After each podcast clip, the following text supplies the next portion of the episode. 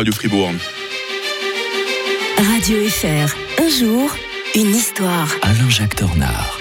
Il a l'œil qui brille, la démarche alerte, le verbe facile, pas besoin de lui poser la question.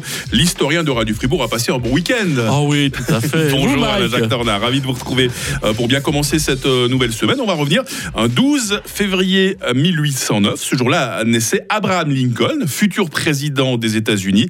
Et si l'histoire l'a gardé en mémoire, c'est parce que cet homme a été le fer de lance de l'abolition de l'esclavage. hein. Et oui, d'ailleurs, ce 12 février, c'est le Lincoln's Birthday. Hein, qui est férié aux États-Unis. Mhm. Ah oui, c'est même un jour chômé dans cinq États. Euh, je ne vais pas tous les citer parce que j'arrive jamais à dire Connecticut de manière Bon, ça va, juste. vous y arrivez, Ah bah voilà, vous y mettez juste. de la bonne volonté. Voilà, on se défile en, en, en Ça aurait été Massachusetts, j'aurais compris, mais Ouais, pas ouais, Connecticut. oui, oui, c'est vrai. Euh, mais euh, voilà, on défile en, en vêtements d'époque, c'est très très joli. Lincoln a été le 16e président des États-Unis. hein. Il était né dans le Kentucky, dans une famille de bûcherons illettrés, quand vous y pensez. hein.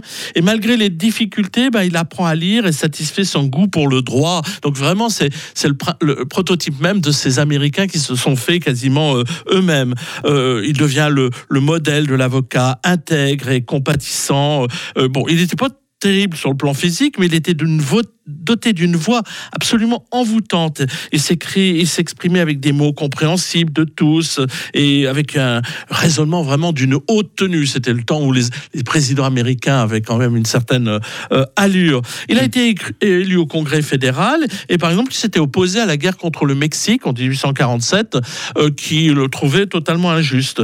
Et voilà que la publication en 1851-52 du roman euh, La case de l'oncle Tom, hein, Ah oui. eh ben oui, eh bien relance le débat en- aux États-Unis sur l'esclavage. Et il profite en 1860 du fait que le Parti démocrate, à l'époque, il était très di- divisé pendant un siècle. Il a été très divisé entre euh, des gens qui étaient plutôt partisans de l'esclavage Mhm. et plutôt partisans euh, euh, de, de son abolition. Donc lui, qui est le candidat républicain, ben, profite de la division des, des, des, des- des démocrates pour être élu.